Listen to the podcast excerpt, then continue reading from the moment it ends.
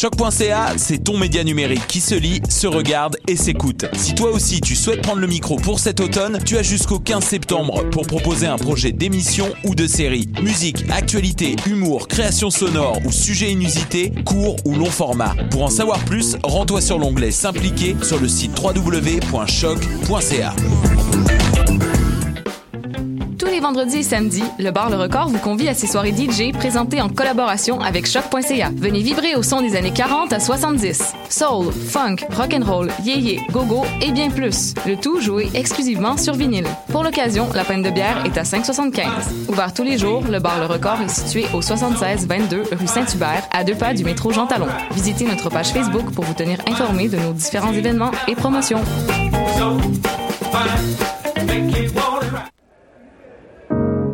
Choc.ca s'associe aux soirées d'écoute publique en partenariat avec les RIDM et Prime pour la deuxième édition du concours de documentaire sonore Le réel à l'écoute. Vous êtes un créateur sonore canadien et vous travaillez sur des œuvres francophones. C'est votre chance de remporter plus de 1000 dollars de prix et une place dans la programmation des RIDM 2017. Vous avez jusqu'au 31 août minuit pour soumettre votre projet sonore de 10 minutes maximum. Pour participer ou obtenir plus d'informations, rendez-vous sur le site de choc.ca sur l'onglet Le réel à l'écoute. Voyage au bout de la nuit, c'est ton émission d'ambiance nocturne sur le Nightlife Underground montréalais. Découvertes musicales, chroniques culturelles et idées de sortie pour divertir tes nuits urbaines. Voyage au bout de la nuit, c'est l'émission nocturne de choc.ca.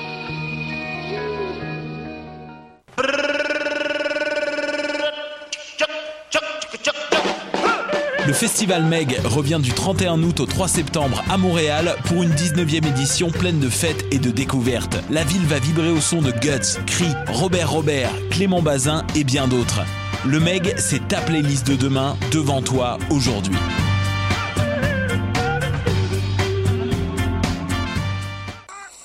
Qui était le premier sur Terre? C'était l'œuf ou la poule? Moi, je pense que c'est l'œuf. Moi, non, moi, non, je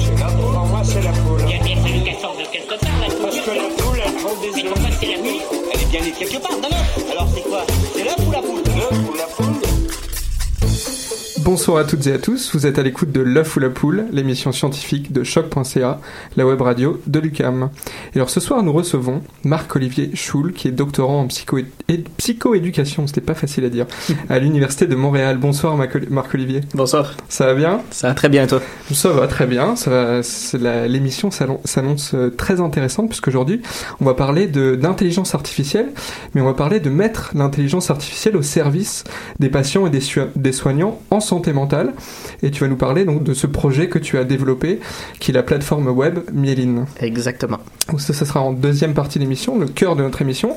En fin d'émission, on retrouvera aussi la chronique mathématique avec Nadia Lafrenière et sa nouvelle acolyte Élise. Bonsoir Élise. Bonsoir.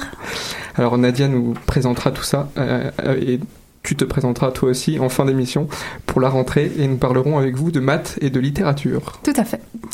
Et comme toujours, c'est Karine Mona qui est à mes côtés pour animer cette 102e, 102e Ouais. émission de La Foule à Poule. Bonjour Karine. Bonjour Damien, bon retour de vacances. Oui, merci.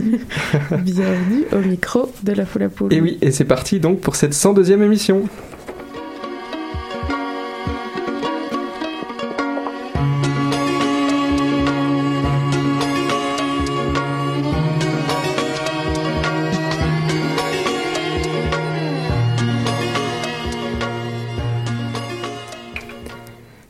Commencer, c'est Marine Cornu, journaliste scientifique au magazine Québec Science, qui est avec nous. Et le dernier numéro de, Québec Science est en kiosque depuis jeudi dernier. Et oui. Et sur ce numéro, qu'est-ce qu'on peut voir? On peut voir une photo, une superbe photo d'ailleurs, de Hubert Reeves. Effectivement, on a, on a obtenu une longue entrevue avec le célèbre astronome Hubert Reeves, qui a maintenant 85 ans et qui continue à réfléchir activement à plein de questions. Il a sorti trois livres juste cette année. Euh, donc évidemment les questions liées à l'univers, au temps, au cosmos, mais aussi à la place de l'homme dans la nature, à l'avenir de l'homme, à la biodiversité, à l'environnement. Donc c'est une entrevue euh, très riche qui part un peu dans tous les sens parce qu'on aborde plein de questions, mais qui est très émouvante. Et alors, qu'est-ce qu'on retrouve d'autre au programme de ce numéro de Québec Science? Donc, euh, comme à chaque fois, on a essayé de varier les sujets. On a beaucoup de reportages. Un sur euh, l'herbicide glyphosate, qui est le plus utilisé dans le monde, hein, 800 000 tonnes par année quand même. et qui est actuellement au cœur d'une polémique intense en Europe. Je ne sais pas si vous en avez entendu parler sur son éventuelle toxicité. Donc il y a certaines études et certaines institutions qui suggèrent que c'est un herbicide cancérigène, d'autres qui disent pas du tout. Et donc il y, a, de gros débats sur la réglementation qui entoure son utilisation. Euh, on, en, on commence à en parler aussi en Amérique du Nord, notamment la Californie qui, euh, songe à l'interdire, je crois, euh, d'autres provinces et États qui, se posent la question. Donc c'est un sujet un peu technique, mais qui nous concerne de très près, puisqu'on a tous, hein, selon les analyses qui ont été faites, dans nos cheveux, nos urines, il y a du glyphosate, on en trouve dans un tiers des aliments qu'on consomme au Canada, il y en a dans les cours d'eau, donc c'est vraiment potentiellement un problème de santé publique majeur. D'ailleurs, en parlant de cours d'eau, vous avez aussi un petit reportage sur les rivières cachées de Montréal. Oui, alors c'est un, c'est un projet qui s'appelle Bleu Montréal, qui a été mis en place par la WWF, la fondation, et qui a pour but de déterrer ou d'exhumer des anciennes rivières ou des cours d'eau, des ruisseaux qui coulaient autrefois sur l'île de Montréal. Donc, euh, Montréal étant une île, il y en avait beaucoup, on estime qu'il y en avait à peu près 300, plus de 300. Et euh, 82% d'entre eux ont disparu avec l'urbanisation, donc dans les 150 dernières années, ce qui est le cas dans la plupart des métropoles. Euh, on les a soit intégrés au système d'égout, soit carrément remblayés, canalisés, donc ils ont disparu, à l'exception de quelques petits tronçons ou quelques petits bouts de rivière par-ci par-là. Et le problème, c'est qu'en faisant ça, on a modifié l'écoulement des eaux pluviales et on a augmenté les risques d'inondation. Donc ce qui s'est passé au printemps, c'est euh, en partie lié à, aux modifications de, du réseau hydrique. Et il y a de plus en plus de villes dans le monde qui commencent à remettre ces ruisseaux au grand jour. Donc, c'est ce qu'on appelle le daylighting en bon français. euh, ça permet d'améliorer la gestion des eaux de pluie, mais aussi de de diminuer les îlots de chaleur, de ramener la biodiversité. Donc, c'est une pratique qui se fait de plus en plus. Alors l'idée c'est de le faire aussi à Montréal Voilà, donc euh, le WWF a identifié cinq arrondissements où on sait qu'il y, y, avait des cours d'eau par le passé et où il serait facile de les, facile entre guillemets de les, déterrer parce que ça coûte très très cher.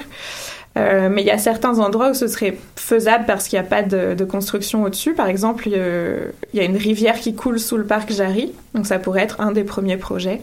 Euh, il reste évidemment à convaincre les élus que c'est une bonne idée et de mettre la main à la poche parce que c'est effectivement euh, très cher.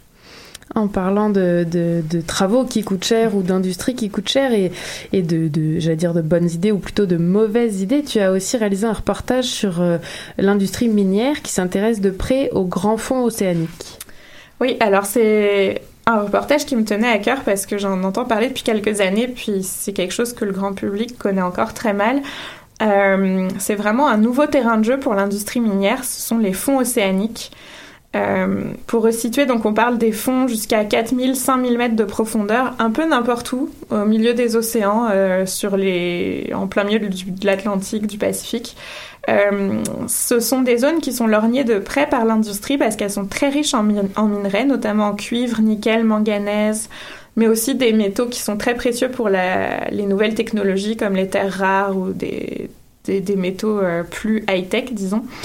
Euh, voilà. Et alors aujourd'hui, où on en est Est-ce qu'il y a déjà de l'exploitation ou de l'exploration d'ailleurs euh, minière alors, dans les océans? Ouais, il n'y a pas encore d'exploitation à ces profondeurs-là, mais euh, les choses s'accélèrent vraiment depuis 5 ans. De très nombreux permis d'exploration ont été octroyés, donc soit à des industries, à des compagnies privées, soit à des pays donc la France, l'Allemagne, la Russie, le Japon, entre autres.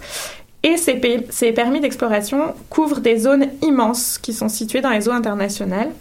Donc euh, ça c'est une chose. Il y a aussi de l'exploration très active dans les eaux territoriales, donc ça qui sont gérées par les pays euh, souverains, notamment dans les îles du Pacifique comme les îles Tonga. Et on sait qu'une entreprise canadienne prévoit de débuter une activité minière au large de la Papouasie-Nouvelle-Guinée en 2019. Ça, ce sera à 1600 mètres de profondeur et pas très très loin des côtes, à une trentaine de kilomètres, je crois. Donc c'est vraiment en marche, puis c'est lancé, c'est vraiment c'est en marche. Et donc, c'est quoi l'intérêt d'aller se, se, compliquer la vie à plusieurs kilomètres en, en dessous, euh, enfin sous l'eau finalement, pour aller chercher ces métaux? Donc, effectivement, c'est très compliqué. On connaît l'existence de ces gisements-là depuis les années 70, mais ça n'avait pas été fait pour des raisons techniques, parce que ça coûtait évidemment trop cher. Euh, Aujourd'hui, l'intérêt principal euh, est pas financier, parce que ça coûte encore très cher, mais c'est vraiment de s'affranchir des pays miniers. Euh, d'être indépendant sur le plan des ressources. Donc on sait que la plupart des, ressources minières se trouvent dans des pays, bon, hormis le Canada, c'est beaucoup des pays instables comme la République démocratique du Congo, entre autres, ou d'autres régions d'Afrique.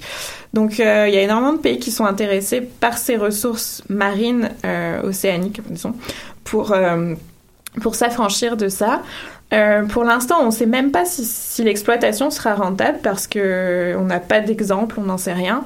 Euh, les conditions sont très complexes, la pression est énorme, on est dans le noir total, euh, il faut euh, trier le minerai sur place dans des navires de production, donc c'est loin d'être facile à faire. Mais même si c'est pas rentable, certains pays sont prêts à se lancer là-dedans parce que ça leur permet d'être indépendants.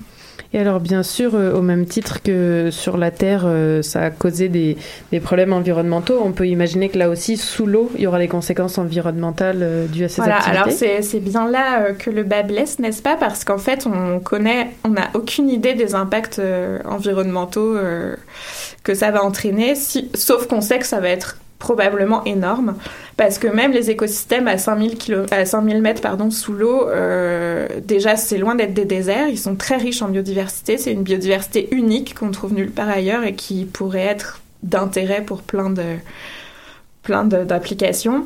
Et en plus, les biologistes connaissent encore très très mal ces écosystèmes, donc on dit qu'on connaît mieux la surface de la Lune ou de Mars que le fond des océans parce que c'est très difficile d'étudier ces écosystèmes-là.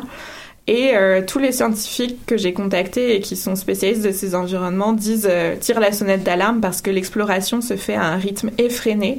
C'est vraiment la nouvelle ruée vers l'or dans des zones dont on ne connaît rien sur le plan biologique. Donc on n'a pas du tout le temps de les étudier. On ne sait pas ce qui se passe. L'exploitation a déjà des impacts. On sait qu'il y a une résilience très faible. Donc les écosystèmes euh, qui ont été modifiés, par exemple, il y a une trentaine d'années pour des premiers projets, euh, n'ont toujours pas récupéré. Donc on sait que ça, les conséquences vont être lourdes. Et euh, tout ce qu'on m'a répété, c'est les écosystèmes sont loin d'être isolés. C'est pas parce qu'ils sont si profonds qu'il n'y aura pas de conséquences sur le reste de l'océan qui est déjà quand même en mauvais état. Euh, donc on sait qu'on soulèvera des tonnes de sédiments, qu'on va contaminer toute la colonne d'eau. Ces sédiments, ils vont voyager probablement sur des centaines de kilomètres, mais on ne sait pas modéliser leur diffusion pour l'instant, donc on n'a aucune idée des impacts. Euh, il y aura du bruit lié au navire, des, des rejets euh, miniers toxiques. Donc euh, tout sera affecté. Il y a vraiment des bonne rentrée à tous. Voilà, c'est vraiment non mais c'est, ça, ça j'avais envie d'en parler parce que c'est c'est quelque chose sur lequel il faut rester vigilant. Pour l'instant, il n'y a pas encore de loi ni de réglementation environnementale. C'est en train de se faire. Euh, c'est en train de se faire par une agence de des Nations Unies. Donc tous les pays ont leur mot à dire. Donc il faut que les citoyens soit au courant de ce qui se passe pour euh, faire pression, parce que évidemment, c'est pas du tout un sujet de pression, tout le monde euh, s'en fiche un peu.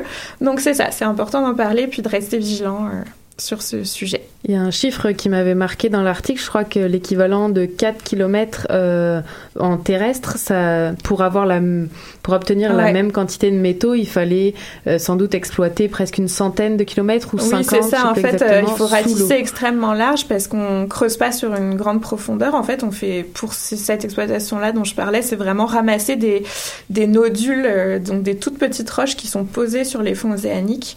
Donc pour c'est des roches qui sont pas plus grosses que le poing, donc pour, euh, pour que ce soit rentable, il faut en ratisser énormément. Et, puis là encore, et ce sont les plus grands écosystèmes terrestres, parce que c'est vraiment les plaines abyssales, ça s'étend sur des millions de kilomètres carrés. Donc euh, ce serait vraiment des impacts énormes. Euh, puis ces petites roches, elles ont mis des millions d'années à se former, et là on parle de quelques années seulement pour Exactement. les récupérer. Donc ça pose beaucoup de problèmes éthiques. Bon, merci beaucoup. Désolée pour cette chronique. On continue avec la foule à poule.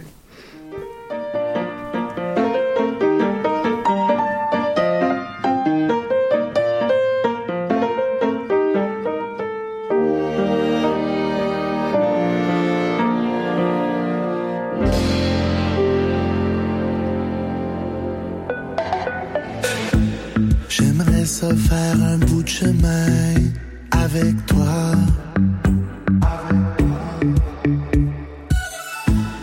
Mais chaque jour c'est le même refrain. Prends ma main, vol en première classe à bord d'un paper plane. J'ai envie de party, dis bye à ton patron, partons faire tes valises. Tropical, tropical, oublie pas ton mannequin. Et rejoins-moi dans la Maserati, tout inclus pissé sur le bras. dis-moi qui qui refait ça. Avec moi si pas prête à te tirer sur. Ferme les yeux, imagine. Parce qu'il y a trop de choses qu'on n'a pas vues dans ce monde, qu'on verra jamais et qu'on verra jamais. Parce qu'il y a trop de choses qu'on n'a pas vues dans ce monde et qu'on verra jamais.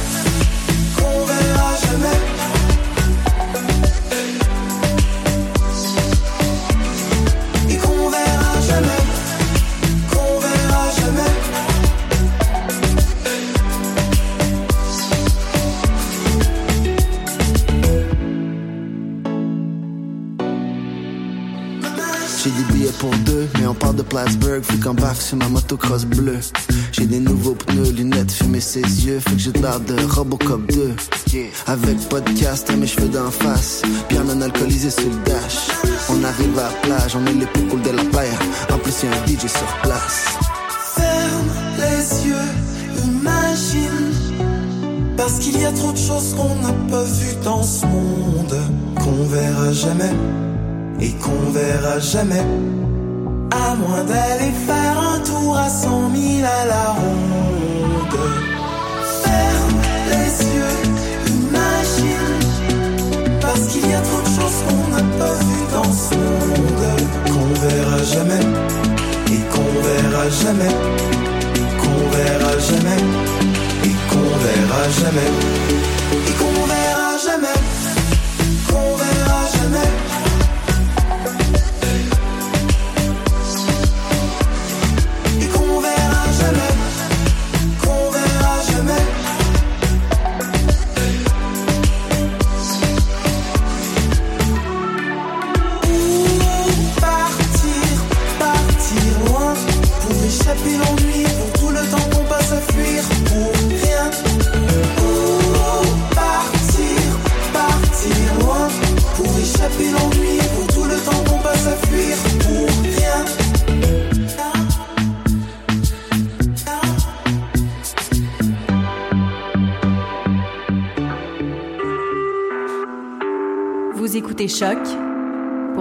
Des ondes.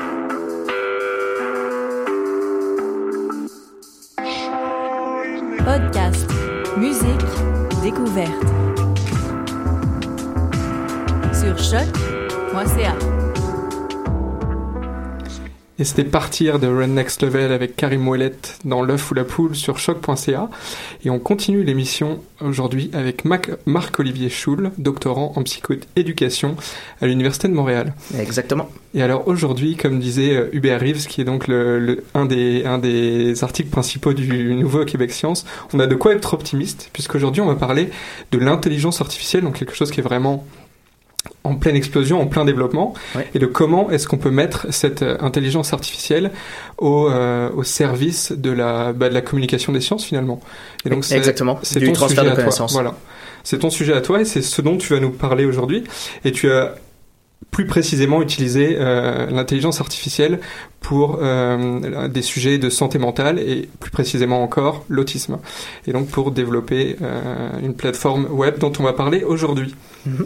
Alors la première question, avant qu'on rentre exactement dans le détail de ce que c'est que cette plateforme web qui s'appelle Mieline, euh, pourquoi est-ce que on a besoin d'une plateforme web pour transférer les connaissances? Euh, Parce que tu nous dis finalement la bonne nouvelle, c'est que la recherche scientifique elle produit énormément de connaissances. Mais alors c'est quoi le, le gros défi pour la rendre accessible cette connaissance? Ah, C'est tout le paradoxe de la science, c'est que oui, comme tu as dit, c'est une superbe nouvelle. On a effectivement beaucoup de connaissances, sauf qu'on a presque trop de connaissances, dans le sens où on est en train d'atteindre une masse de recherche qu'on n'arrive juste pas à traiter. Je vais donner un exemple concret. Euh, En psychologie, le domaine dans lequel moi je me suis spécialisé, on est à plus de 3000 articles par jour. Puis 3000 articles par jour, c'est juste une seule base de données. Puis on en a énormément. 3000 articles par jour, c'est beaucoup plus que ce que n'importe quel groupe pourrait réussir à traiter comme information. Si je te parle de l'autisme, on est à plusieurs centaines d'articles par jour. Moi, en tant qu'intervenant, tu me demandes de lire plusieurs centaines d'articles par jour, je peux le faire, mais c'est sûr que je fais que ça de ma vie. Donc, on se retrouve dans ce problème où on se retrouve avec une masse d'informations qu'on doit réussir à traiter, avec des recherches qui sont d'une qualité très différente les unes des autres. Donc là aussi, il faut analyser ça, réussir à analyser qu'est-ce qui va être le plus efficace, le plus utile pour les gens. Puis en plus, tout ça, faut réussir à rendre accessible aux gens, à la situation personnelle que chacun est en train de vivre. C'est un défi majeur qu'on n'a jamais eu avant. On n'a jamais eu autant de masse de connaissances et on n'a jamais eu ce problème de on en a trop, qu'est-ce qu'on fait? Et alors, vous nous dites aussi qu'il s'écoule en, en, moyenne 17 ans entre la publication d'un résultat euh, scientifique et son application. Comment on explique un tel écart? En fait, euh, 17 ans, c'est même la vision euh, optimiste. euh, désolé, je voulais vous amener une vision très positive des choses, mais non, le problème actuel, c'est ça, c'est euh, des données qu'on a en santé publique, c'est 15% de la recherche qui est utilisée, 17 ans avant d'être mis en application, et c'est pas si étonnant quand tu vois toutes les étapes que ça doit prendre. Tu sais, faut que ce soit publié, faut que ce soit analysé. Ensuite, nous, on doit réussir à faire une recherche de toutes les recherches qui ont été faites, donc essayer d'avoir une image globale de ce qui existe. On doit aussi demander ce qui n'a pas été publié, on doit réussir à faire des analyses statistiques par-dessus tout ça, on doit faire des guides, ces guides doivent être mis en application, doivent être adaptés à la réalité de chacun. Euh, tant qu'on continue de faire ça en tant que groupe d'humains, c'est absolument pas étonnant que ça prenne des années. Mais là, tu parles de, de, en psychologie en particulier ou toute recherche confondue? Euh, Je te parle du domaine de la santé publique okay. au sens général. La psychologie est, disons, une version encore plus intense de ça parce que dans la psychologie, il y a encore beaucoup plus de facteurs, oui. beaucoup plus de recherches plus qualitatives qui sont plus dures à analyser. Donc, c'est encore une version euh, okay. encore plus complexe de cette situation-là. D'accord. Donc le, le, défi est énorme quand même. Bon, y a, la bonne nouvelle, elle existe quand même. C'est qu'il y, y, a de la recherche qui est faite, il y a beaucoup de connaissances qui sont produites, il y a des solutions qui existent. Maintenant, il faut les transmettre et il faut qu'elles arrivent en temps et en heure à, à tout le monde, aux soignants et aux, euh, personnes concernées. Oui, c'est exactement ça. C'est ce paradoxe majeur, puis c'est une des raisons pour lesquelles on s'est mis dans l'autisme, c'est qu'on est, c'est un des domaines dans lesquels il y a plus de connaissances qui se développent. Le nombre d'articles est immense. Mais paradoxalement, dans la vie de tous les jours des parents, des intervenants, très peu de cette recherche est vraiment rendue accessible. Puis évidemment, quand la science se pas, ça laisse beaucoup de place à beaucoup de théories non scientifiques pour se ouais. développer. Ouais, surtout sur l'autisme, on l'a vu, les vaccins. Oui, surtout, ouais, c'est vrai que. On a eu le vaccin, on a eu le gluten, on a eu euh, des dizaines et des centaines d'autres théories qui non seulement sont souvent erronés, donc ils font perdre du temps, de l'argent, de l'énergie aux parents, voire même de la confiance dans le système de santé, mais qui parfois peuvent même être dangereuses. On a eu des cas de thérapie qui ont eu des impacts négatifs, non seulement des traumatismes auprès de familles, mais voire même des conséquences sur la santé qui étaient importantes. Et donc vous avez peut-être une solution pour, pour, pallier, pour pallier à tout ça et redonner une place légitime à la science et aux résultats des, des recherches. Ça serait le projet qui s'appelle Myéline. -hmm. Donc ben, je pense qu'il n'y a pas mieux que vous pour le, pour le présenter. Alors en vous écoutant en quelques mots, comment vous le présenteriez? En quelques mots, c'est toujours le plus grand défi, mais en gros... On va rentrer dans le détail petit à petit. les, les, problèmes dont je te parlais avant, donc la masse d'informations, la qualité des informations, -hmm. le fait de devoir traiter tout cette information-là, mm -hmm. c'est la définition même de l'intelligence artificielle. C'est des machines qui ont comme but de traiter des grandes masses d'informations. Okay. Fait qu'à un moment, prendre le domaine psychosocial dans lequel moi je suis, des informaticiens spécialisés là-dedans, et se dire, tiens, est-ce qu'on pourrait utiliser ces algorithmes-là pour aller traiter notre problème d'accessibilité à l'information scientifique? C'est ça l'essence du projet Myéline. Essayer okay. d'utiliser ces nouvelles technologies pour diffuser cette information. Donc c'est un moteur de recherche 2.0 un peu. En fait, c'est même plus qu'un moteur de recherche, tu ferais peut-être presque mieux d'imaginer comme un intervenant virtuel. Parce que la façon dont ça va se passer, c'est que la première chose que tu vas faire, c'est faire connaissance. Tu vas vraiment avoir, comme dans une discussion, un certain nombre de questions qu'on va te poser pour essayer de comprendre ta situation. Pourquoi tu t'intéresses à l'autisme? Est-ce que c'est parce que toi tu es autiste? Est-ce que c'est parce que tu as un enfant autiste? Est-ce que c'est parce que tu es intervenant? Si oui, auprès d'enfants de quel âge? Etc. etc. Et ensuite, une fois qu'on te connaît, un petit peu plus, ensuite, quand je dis on te connaît, rassure-toi, on n'est pas Big Brother, on n'est pas en train de venir chercher ce qui se passe dans ta vie, mais une fois qu'on a une image de ce qui se passe dans ta recherche d'informations, là, on peut commencer à répondre à des questions spécialisées dans ta situation. Un peu comme un dialogue. On va te dire qu'est-ce que tu es venu chercher?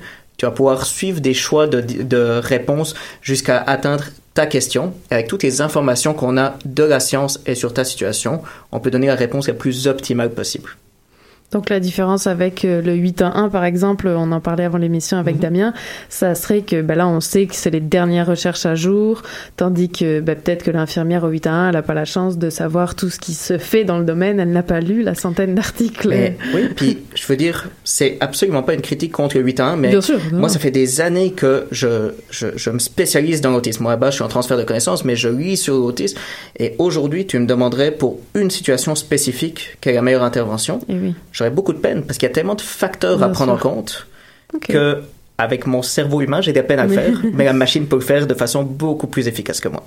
Parfait. Et alors justement, pourquoi cette spécialisation en autisme? Pourquoi développer cette, cette plateforme d'abord pour l'autisme? Ouais, euh, c'est c'est une excellente question parce que effectivement au départ, moi j'étais pas dans l'autisme, j'étais vraiment spécialisé dans il faut que l'information soit scientifique se rende aux intervenants et au grand public.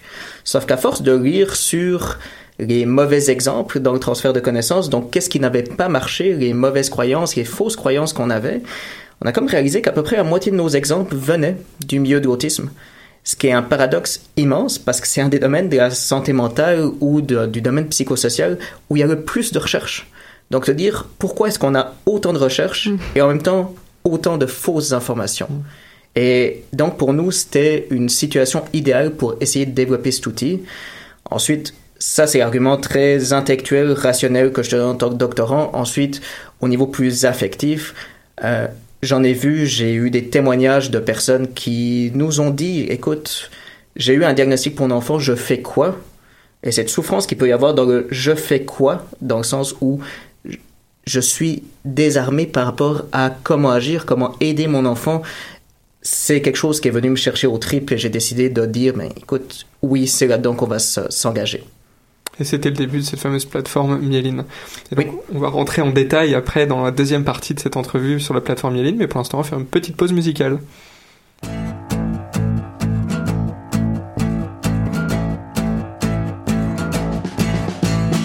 Tu sais que je t'aime aussi, mon amour.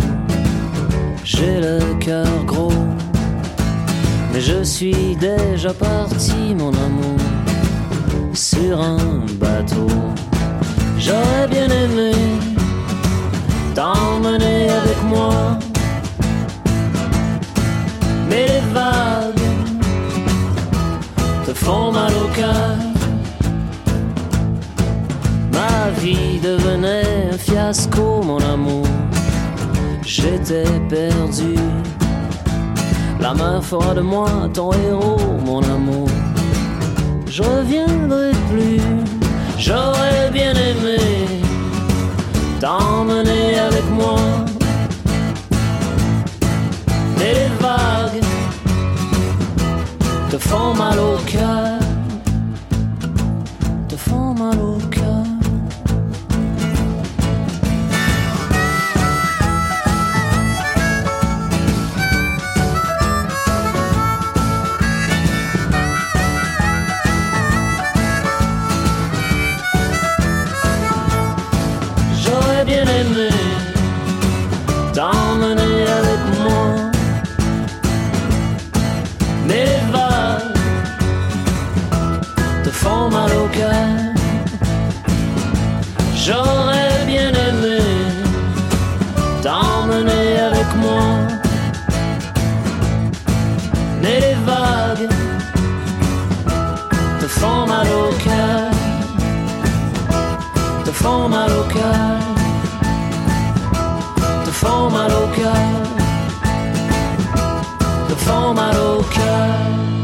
Les vagues de Jimmy Hunt dans L'œuf ou la poule sur choc.ca. Et c'est parti donc pour notre deuxième et dernière partie de l'entrevue avec Marc-Olivier Schul, doctorant en psychoéducation à l'Université de Montréal. Et nous parlons ce soir de Mieline, qui est un projet de plateforme web qui va utiliser l'intelligence artificielle pour rendre accessibles les données les plus récentes de la recherche sur l'autisme. Est-ce que j'ai bien résumé? C'est parfait. Presque aussi bien que moi, c'est excellent. Ah bah parfait. mais j'ai quand même dit, j'ai dit rendre accessible, mais est-ce que j'aurais pu rendre, euh, est-ce que j'aurais pu ajouter rendre compréhensible Est-ce que c'est ça que la plateforme va faire finalement, Oui, vulgariser C'est un excellent point. Tu vois, c'est en fait, tu arrives exactement sur un point où j'ai passé la journée à travailler là-dessus avec mon équipe. C'est justement de dire, c'est super mignon de rendre accessible les recherches puis de dire, hey, voici, vous pouvez lire telle méta-analyse. Si t'as pas une formation spécifique là-dedans, puis c'est vraiment pas condescendant. là. Je, je, j'arrive à la fin de mon doctorat, puis il y a certains articles que j'ai encore de la peine à vraiment bien juger. C'est-à-dire que te rendre accessible l'information, c'est pas suffisant. Faut la rendre compréhensible. Et c'est là-dessus qu'on travaille beaucoup. Par exemple, on est vraiment en train de réfléchir si on pourrait même pas trouver une façon pour que le niveau de texte, le niveau de vocabulaire, le niveau de compréhension technique s'adapte à ton niveau de connaissance. Donc, il y a des niveaux peut-être plus simples pour des personnes qui n'ont pas fait d'études dans le domaine de la psychologie, comme 99,9% de la population, et avoir des niveaux de plus en plus approfondis pour que les gens puissent aller comprendre de plus en plus de subtilités. Fait que, oui, on veut rendre compréhensible, pas seulement accessible. Alors, euh, tu dis on, tout ça, tout ça, mais alors co- comment ça se déroule? C'est qui derrière ce on? Il y a toi évidemment, mais il y a qui d'autre j'imagine? Ouais, je suis euh, l'image un peu publique du projet, mais en réalité, euh, ce projet, s'il y avait juste moi dans un bureau, n'existerait absolument Ben oui, pas. sûr. Parce que moi, je suis spécialisé en psychoéducation, ce qui veut dire que je comprends bien le domaine de l'autisme. Ensuite, toute la partie informatique, c'est pas mon champ du tout. On a des spécialistes en sciences de l'information qui déjà vont aider à vraiment structurer tout le domaine puis à réussir à créer quelque chose de compréhensible là-dedans. Mhm. Et ensuite, évidemment, on a non seulement des informaticiens, mais des informaticiens spécialisés dans le domaine de l'intelligence artificielle pour créer ce qu'on appelle l'ontologie actuelle, donc vraiment le modèle conceptuel sur lequel se base notre, euh, notre intelligence artificielle, et pour Ça lui permettre d'apprendre après. la petite carte, le petit GPS que va suivre euh, l'intelligence artificielle pour aller avoir euh, toutes les infos partout et les remettre au bon endroit, ça serait ça? Alors, euh, ben, en fait, pour répondre à ça, il faut que je te parle des plusieurs étapes de Myrine. Ok. Non, mais je peux attendre aussi, Non, c'est non, en vas-y, vas-y.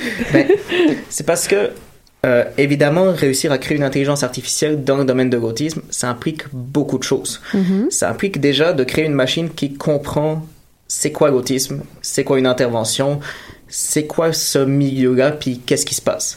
Ça, c'est ce qu'on fait maintenant, c'est pour ça qu'on crée une ontologie. C'est vraiment une espèce de carte mentale du domaine. Mhm. C'est en gros, on apprend à une machine de comprendre c'est quoi une intervention, puis quelles sont les caractéristiques. Sauf que ça, c'est une bonne base. Mais ensuite, il faut réussir à remplir cette machine-là. Ça, Mhm. c'est notre deuxième étape qu'on est en train de faire, où on fait tout à la mitaine. Ce qui est À la... à la mitaine. Je fais ça, moi, avec mes main. Euh, Ah, pardon.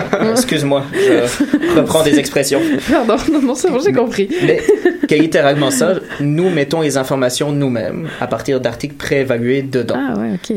Mais à force, euh, on reste des humains, ce qui veut dire que nous, on prend beaucoup de temps à le faire. Ben Donc, on doit apprendre à la machine à, à aller chercher elle-même l'information. Ok. Ça, c'est quelque chose de beaucoup plus complexe, ce qu'on Ben appelle oui. de l'apprentissage machine. C'est un projet qui se développe sur environ deux ans avec Polytechnique, où la machine, petit à petit, va reprendre des parties de ce qu'on fait, jusqu'au bout d'un moment, à réussir à juger elle-même de la qualité des articles et à extraire elle-même l'information. Ok. Ça, c'est vraiment l'intelligence artificielle euh, telle qu'on la présente le plus souvent. C'est-à-dire que la machine, petit à petit, va apprendre par elle-même à juger les articles, à aller les chercher elle-même. C'est ça. Sauf que nous, ce qu'on fait, c'est qu'au début, on lui donne une espèce de première image, Mhm. histoire qu'elle commence pas à zéro. Il faut que quelqu'un lui apprenne au départ. Et c'est ça, puis on l'accompagne dans son apprentissage. Et alors, Accompagner cette belle machine. Et donc là, on a parlé d'une d'une plateforme, donc elle est accessible pour les parents, pour les soignants, mais alors des fois, ils n'ont pas euh, toujours besoin de la même information. Non En fait, c'est ça tout le grand défi. Au début, on voulait rendre accessibles les articles, les documents. Mhm. Sauf que c'est mignon les documents, mais ça te parle de grandes populations. Sauf que moi, en général, quand je viens de poser une question, c'est pour une personne en particulier. Donc, on a besoin d'informations très spécialisées et très adaptées à notre situation. Et c'est là une des forces de l'informatique et de l'intelligence artificielle, c'est justement de pouvoir dire, OK, avec tous les facteurs que tu m'as donnés, donc c'est un enfant qui a tel âge, qui a tel sexe, qui est dans tel environnement, qui a telle caractéristique, je peux prendre tous ces aspects-là et aller choisir une intervention qui est la plus adaptée possible à ta situation précise à toi. Ça implique toujours qu'on ait les données pour ça. Malheureusement, la recherche, même si on en a beaucoup, prend quand même souvent du temps. Mhm. Mais plus le temps passe, plus on va avoir ces informations là-dessus, et plus les utilisateurs vont nous donner du feedback, plus aussi on va avoir des données pour améliorer notre service. Ok. Est-ce que c'est pour soi le choix d'une seule plateforme qui regroupe à la fois les parents et les soignants? Est-ce qu'on aurait pu imaginer deux plateformes séparées Complètement. Euh, en fait, là, tu parles des parents, des soignants, on pourrait parler des chercheurs aussi, on pourrait parler des personnes autistes elles-mêmes. Oui. Euh, il y a vraiment eu comme ambition de mettre tout le monde ensemble parce que, je te donne un exemple concret, si tel chercheur a trouvé une, un nouveau traitement, il peut rapidement le mettre comme information sur la plateforme. Mais dans l'autre sens, si tel parent utilise telle technique depuis un bout de temps, ils se disent par exemple, euh, écoute, j'ai trouvé telle technique qui marche extrêmement bien pour amener mon fils chez le coiffeur, chose sur laquelle il n'y a jamais eu la moindre recherche jusqu'à présent. Puis que tout d'un coup, mille parents nous disent, écoute, ouais, j'ai utilisé cette technique puis ça marche bien. C'est une façon d'amener l'information dans l'autre sens. Puis qu'un chercheur puisse se dire, hey, il y a quelque chose à aller chercher là-dessus. Donc, un de nos buts, en dehors d'informer les gens, c'est de commencer à créer une collaboration entre les chercheurs, les parents, les intervenants, les personnes autistes pour réussir à créer une, une base de connaissances qui correspond à tout le monde. Et donc là, on Oui. dépasse la, excuse-moi, on dépasse la vulgarisation, on rentre carrément dans la, la science citoyenne un petit peu. D'une certaine façon, oui, parce que c'est un peu un des grands défis qu'on a en tant que chercheur, c'est qu'on a des réponses, mais sur certaines choses. Mais beaucoup de choses qui forment le quotidien d'une personne autiste ou, ou d'un, d'un parent qui a un enfant autiste ont jamais eu de recherche dessus. Euh, un exemple typique, mais par exemple, aller aux toilettes. Y a-tu eu beaucoup de recherches randomisées ou de méta-analyses là-dessus? Absolument pas, il n'y a rien eu. Pourtant, c'est un problème concret. Donc, les parents trouvent des solutions, trouvent des trucs, trouvent des techniques. Ces choses-là, il faut non seulement qu'on puisse les rendre accessibles aux autres parents qui sont peut-être complètement perdus et qui n'ont peut-être pas d'autres idées, mais en plus, il faut les ramener aux intervenants en disant, écoutez, il y a des milliers de personnes qui utilisent cette technique-là, il serait peut-être temps de la, de la vérifier et de l'essayer de façon plus rigoureuse. Mais est-ce que ces infos-là vont être disponibles aux autres parents, par exemple? Parce que là, je, bah, attends, je fais avocat du diable un peu, mais si on, si 1000 parents ont une mauvaise idée parce qu'ils ont lu que des, des sciences, des pseudosciences, disons, euh, ça sera partagé sur votre plateforme ou? C'est un- J'adore les avocats du diable. C'est un excellent argument parce que, oui, c'était une grande inquiétude de notre côté de dire, ben, sais, d'un côté, on a le choix entre ne pas laisser les gens nous donner du feedback, puis on perd beaucoup d'informations, ou ouvrir au feedback, mais avoir du risque qu'on se retrouve avec n'importe quoi. C'est ça. Donc, déjà, la première protection qu'on a mise, c'est si vous nous envoyez du feedback, on va pas directement la publier. On n'est pas sur Mm, Wikipédia. Euh, avec tout le respect que j'ai pour Wikipédia, mais on a des comités de révision qui vont déjà voir si, premièrement, est-ce que théoriquement ça a du sens? Il n'y a peut-être pas eu de recherche dessus, Hmm. mais si tu me dis euh, Oui, il faut faire que tu as soigné l'anxiété de ton enfant en lui mettant des cristaux de quartz partout sur le corps, je vais me dire, ben, j'ai rien contre ta technique, mais théoriquement, avec ce qu'on sait de la physique et de la science aujourd'hui, il Mhm. y a peu de chances que ça marche. Donc, ça, c'est des choses qu'on va déjà pas republier actuellement. Deuxièmement, il y a un comité éthique. Comme par exemple, si tu me dis, oui, j'ai trouvé une super solution pour mon enfant aller aux toilettes, il suffit que je le tape sur les toilettes. Génial, je suis persuadé que ça marche, mais éthiquement, Ouais, aucune chance que ça passe. Ça, c'est pas mal la première étape. Puis Ah. ensuite, de dire 1000 parents l'ont utilisé et ça a marché pour 1000 parents, Oui, va absolument ça- pas dire qu'on va dire cette technique est validée. Exactement. Mais ça va donner une première piste de dire, sûr. mais c'est peut-être mieux rien. Mhm. Ok. Ah, ça me rassure. c'est bon. Moi aussi, ça me rassure que tu sois rassuré, fait que tout va bien. Alors maintenant que tout le monde est rassuré, quand est-ce qu'on peut, euh, qu'on pourra admirer cette plateforme? Quand est-ce qu'on va pouvoir commencer à l'utiliser? Alors écoute, la première version qu'on est en train de sortir devrait sortir fin octobre. Donc euh, c'est quand même bientôt. Ah, c'est très bientôt, ouais. Oui, c'est pas pour rien qu'on travaille euh, 23h30 sur 24 euh, là-dessus. On est en train de la remplir, de mettre les informations dedans. Euh, ce sera la première version, puis ensuite, c'est la partie que moi je trouve la plus intéressante. Ça va être le moment où les utilisateurs vont justement nous donner des feedbacks et c'est là que la vraie amélioration de la plateforme va se faire va avoir lieu. En tout cas, jusqu'à janvier, on va être dans du bêta, donc euh, vraiment dans cette vision de testons, donnez-nous vos feedbacks, vous n'êtes pas content de quelque chose, mais dites-le nous, c'est l'occasion pour améliorer ça. Et ensuite, il y a un processus d'amélioration continue, évidemment. Et ce projet, il est financé euh, par qui? Euh, actuellement, je te répondrai volontiers personne, parce qu'il n'y a pas de grands organismes qui se sont placés là-dessus. Parce que c'est un projet très innovant dans beaucoup de domaines, ce qui veut dire c'est un projet très risqué, Oui. d'une certaine façon. Donc, peu de grands organismes sont prêts à prendre des risques comme ça, ce qui est totalement compréhensible. Par contre, c'est là que le mouvement citoyen est intéressant, c'est qu'on a eu beaucoup de dons au début au niveau du, euh, de personnes proches qui avaient vu notamment notre conférence TEDx ou qui nous ont vu dans les médias, qui ont dit, écoute, je crois à ça, donc je veux investir dedans. On a lancé un sociofinancement qui euh, arrive d'ailleurs à son terme dans deux semaines et en tout cas qui devrait atteindre son objectif. euh, je suis très Ah, optimiste là-dessus. Donc qui nous donne en tout cas une première bouffée d'oxygène pour au moins payer les personnes les plus spécialisées. Et ensuite, il faut reconnaître que 95% des gens qui travaillent dessus sont bénévoles et juste euh, totalement engagés envers la cause ouais. qui est derrière. Bon, pour, les, pour les gens qui nous écoutent en balado-diffusion, nous sommes le 28 août 2017, il reste deux semaines. Il faut aller sur le, le site de la ruche. Exactement. Pour retrouver donc le projet Méline, pour le financer. Pourquoi myéline d'ailleurs? Ça vient d'où? Euh, en fait, c'est un terme en neurologie. La myéline, c'est la substance blanche de ton cerveau. C'est pas la partie qui crée de l'information comme tes neurones, mais c'est toute la substance qui permet d'accélérer la vitesse de circulation de la connaissance. Et autant, je trouve ça très beau dans le cerveau, c'est la métaphore la plus belle de ce qu'on essaie de faire dans la vraie vie. Donc, faire circuler l'information, augmenter la vitesse de cette information. Donc, c'était une métaphore parfaite pour le projet qu'on avait. Super. Bah, merci beaucoup. Je pense qu'on a une dernière question euh, pour vous. Alors, d'après euh, toi, Marc-Olivier, est-ce que c'est l'œuf ou la poule? Euh, je pencherais pour euh, l'œuf. Eh bien, c'est noté, ça rentrera dans nos statistiques. À Merci d'être venu notre, répondre. euh, plateforme à nous, où on Oui. fait notre petit sondage l'œuf ou la poule tous les lundis ou presque. Merci d'être venu répondre à nos questions, Marc. Ça fait plaisir. Et bon courage pour la dernière ligne droite Oui. avant le lancement de Myéline, donc en octobre. Merci. Merci.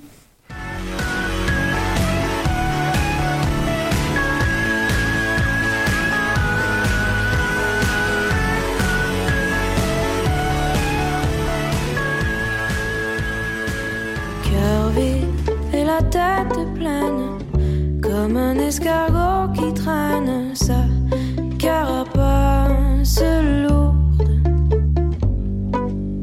Un escargot là,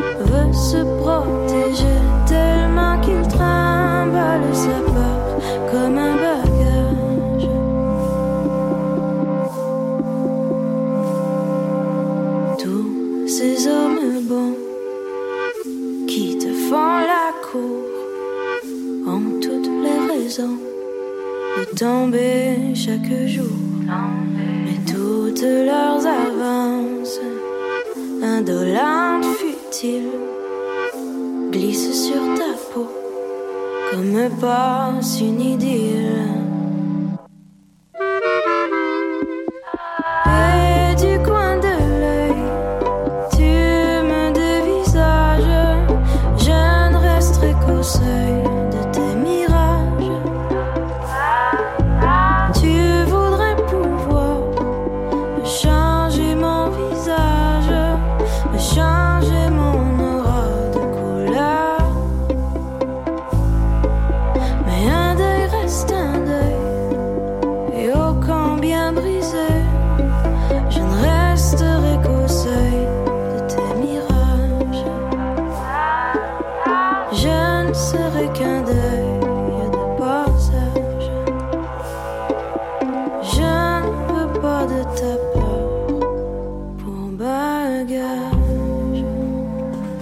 L'escargot de Sarah Toussaint l'éveillé dans l'œuf ou la poule. Et j'espère que vous êtes bien éveillés, parce que maintenant c'est l'heure de la chronique mathématique avec Nadia Lafrenière et, et, non pas Stéphanie, mais Élise Vendôme qui, est, qui, est, qui se joint à nous. Et donc bonsoir Nadia. Bonsoir Damien. Et donc tu vas nous présenter ton nouveau duo. Ben oui, euh, Stéphanie va être absente pour quelques temps et c'est pourquoi j'aurai le plaisir de faire les chroniques avec Elise Van Dam, qu'on a déjà reçue ici à l'émission. Euh, Elise est postdoc en mathématiques ici à l'UQAM. Bonsoir Elise. Bonsoir Nadia. Donc je commence avec un petit test, une devinette, qui correspond à l'énigme qu'on a posée à la- lors de la dernière chronique. Euh, à l'époque, on parlait d'astronomie et on disait que 25 casques d'astronautes avaient été livrés à la NASA.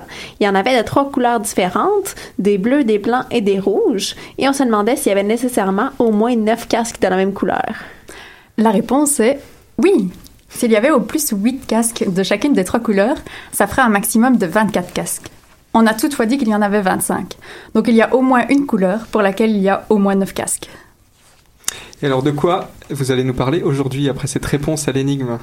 Ben, cet été, on a profité des vacances pour fouiller dans la bibliothèque et on a découvert des ouvrages littéraires qui s'inspiraient des mathématiques. Donc, les auteurs des extraits dont on va vous parler, c'est les Oulipiens. Donc, ils appartiennent à un groupe qui se nomme Oulipo. Tout d'abord, Oulipo, qu'est-ce que ça veut dire? La lettre OU, c'est pour ouvroir. C'est un mot qui désigne un lieu où plusieurs personnes travaillent ensemble. Mais qu'est-ce qu'elles fabriquent, ces personnes, me direz-vous? Eh bien, elles fabriquent de la littérature. Ça nous donne les lettres LI. Et le type de littérature fabriquée est la littérature potentielle. Potentielle dans le sens de littérature en quantité illimitée, potentiellement productive jusqu'à la fin des temps. Oulipo, c'est donc l'acronyme d'ouvroir de littérature potentielle. Et le but, c'est d'inventer des nouvelles formes littéraires en s'inspirant des mathématiques. L'Oulipo, ça a été fondé en 1960 par l'écrivain Raymond Queneau et le mathématicien Franç- François Le Lyonnais. L'auteur oulipien est un rat qui construit lui-même le labyrinthe dont il se propose de sortir, selon leur propre définition. Un labyrinthe qui est formé de lettres, de mots, de sons, de phrases, de paragraphes et de formes. Alors est-ce qu'on peut prendre n'importe quelle contrainte? Non, on ne peut pas prendre n'importe quelle contrainte. Les contraintes utilisées, en fait, se doivent de respecter deux principes.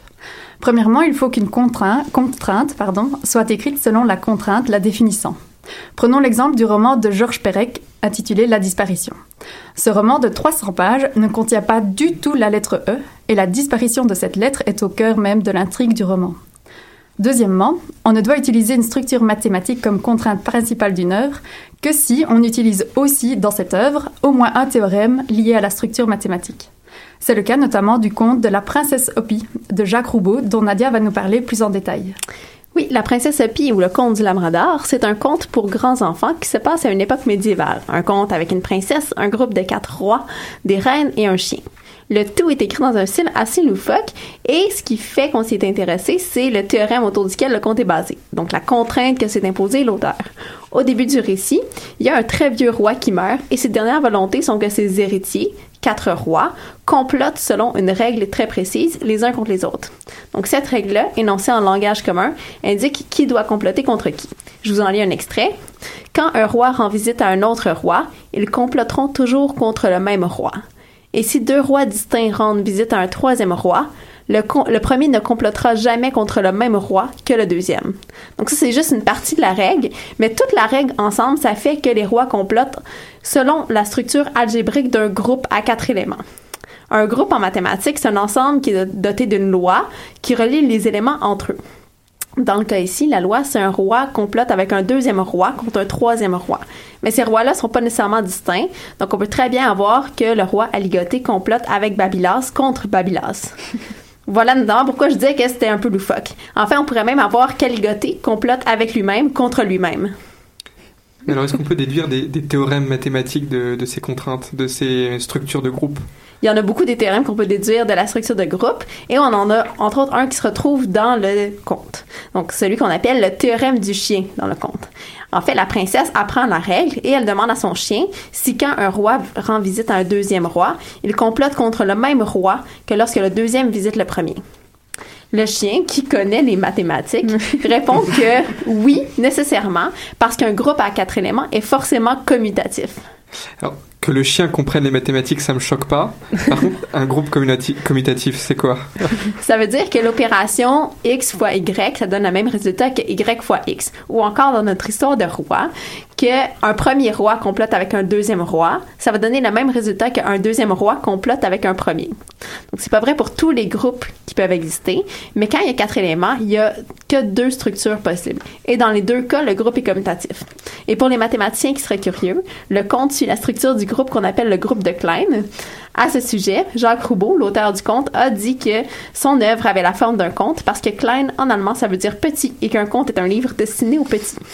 Mais il ne faut pas croire que l'Oulipo n'a fait que des contes. En fait, l'Oulipo a aussi exploité d'autres genres littéraires, comme le roman policier.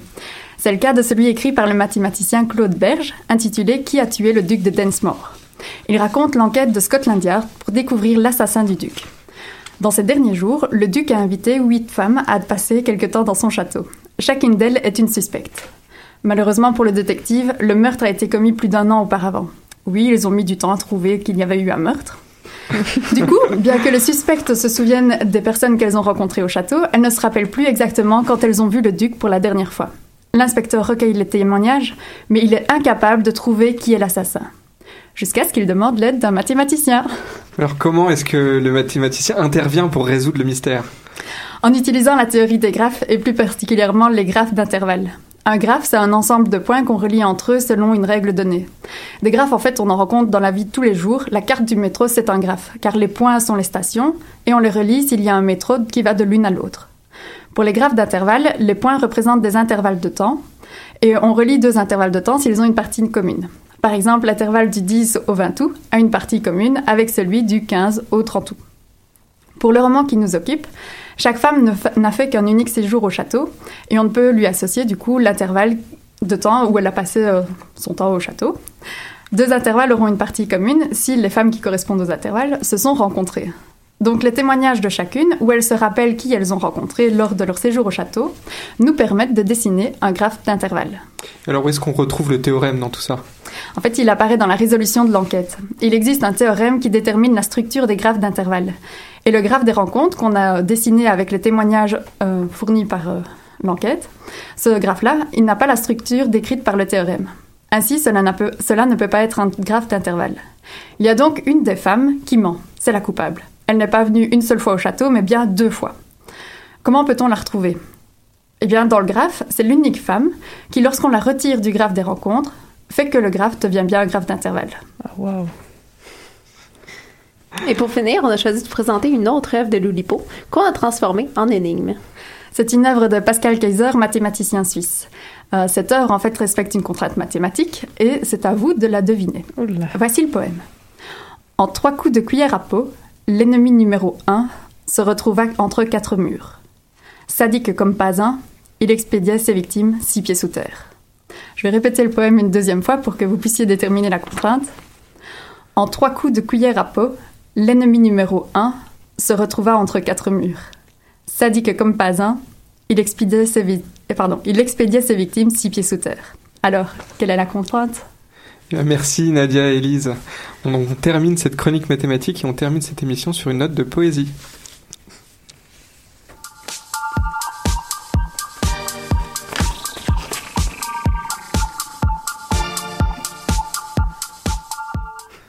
Karine est déjà en train de chercher la réponse à l'énigme. Ouais, et je, là, je- visiblement, je l'ai encore pas trouvé. Euh, en tout cas, Eh bien, peut-être dans quelques semaines. Tout à fait. Pour euh, terminer cette émission, évidemment, nous allons remercier notre invité, Marc-Olivier, merci beaucoup. On remercie aussi nos chroniqueuses, Marine Cornu pour, euh, oula, j'allais dire Québec solidaire parce qu'on a écrit QS sur nos notes, donc pour Québec Science. Excusez. Et je, on remercie également Nadia Lafrenière et Élise Vendôme pour la chronique mathématique. On remercie Nadia encore pour la technique et les choix musicaux, ainsi que Lou Sauvageon à la technique ce soir. On rappelle évidemment que vous retrouvez l'œuf ou la poule sur les réseaux sociaux, à savoir Twitter et Facebook, pour avoir plus d'informations. Et merci Damien pour ce retour en beauté après tes vacances. Merci à toi. On et merci se- à nos auditeurs français, québécois, belges et suisses, parce que là, on a réussi ce soir dans le studio à réunir une grosse partie de la francophonie euh, euh, de l'hémisphère nord. Tout à fait. Et donc on se quitte en musique avec Aéroport de chasse pareil.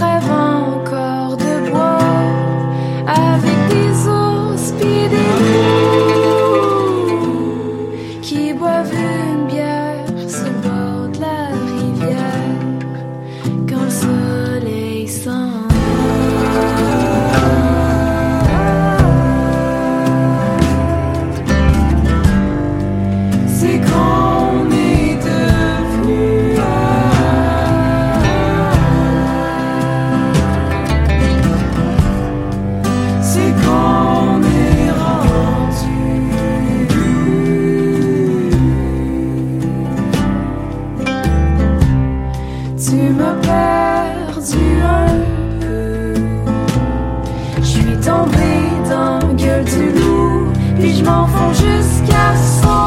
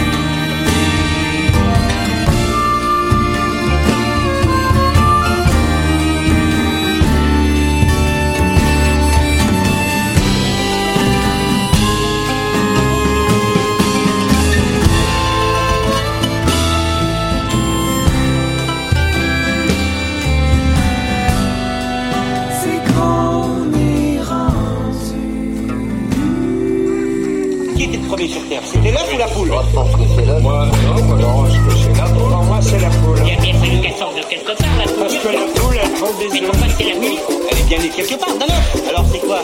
C'est l'œuf ou la poule? L'œuf ou la poule